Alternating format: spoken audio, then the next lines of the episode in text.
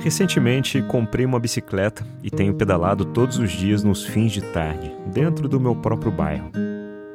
Coloco meus fones de ouvido, dou um tempo com as notificações de WhatsApp e escolho a playlist do Spotify que melhor se adequa ao meu mood no momento. Me acostumei a dar uma volta completa pelo bairro no sentido anti-horário. Sei lá porquê, não teve nenhum motivo específico. Instituí esse trajeto e comecei a treinar nele, variando quase nada. Ora entro numa rua diferente, ora pulo uma rua conhecida, e assim fui seguindo. Há uns três dias, decidi mudar de ideia no meio do trajeto e comecei a fazer o sentido contrário, o sentido horário. Aquilo me deu outra perspectiva, foi bem maluco. Reparei em casas que não tinha reparado, reparei na fachada de uma farmácia que também nunca tinha reparado direito. Parecia um caminho totalmente novo mas eu estava passando exatamente pela mesma rua. Me fez lembrar a época em que fazia de carro o trajeto São Paulo-São José dos Campos com muita frequência, mas que a ida parecia totalmente diferente da volta, mesmo sendo a mesmíssima rodovia, a Dutra.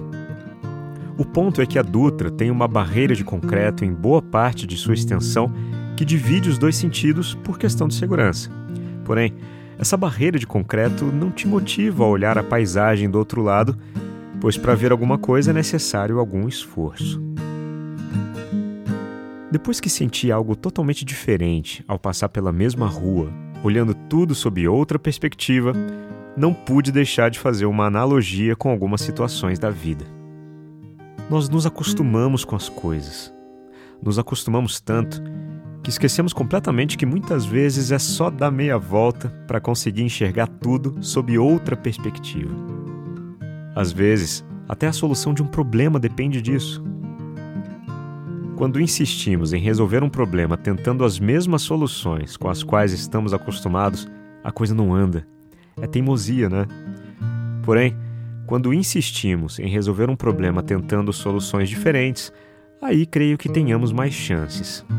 E uma ótima maneira de tentar coisas diferentes é alterando o trajeto, é percorrer o bairro pelo sentido horário é olhar para o outro lado, é questionar um costume. É deixar que o vento bata contra, pois apesar de ser um pouco mais desconfortável, você percebe que ele te deixa mais forte. Meu nome é Leandro Sozzi, sou locutor e esta é a voz da minha consciência.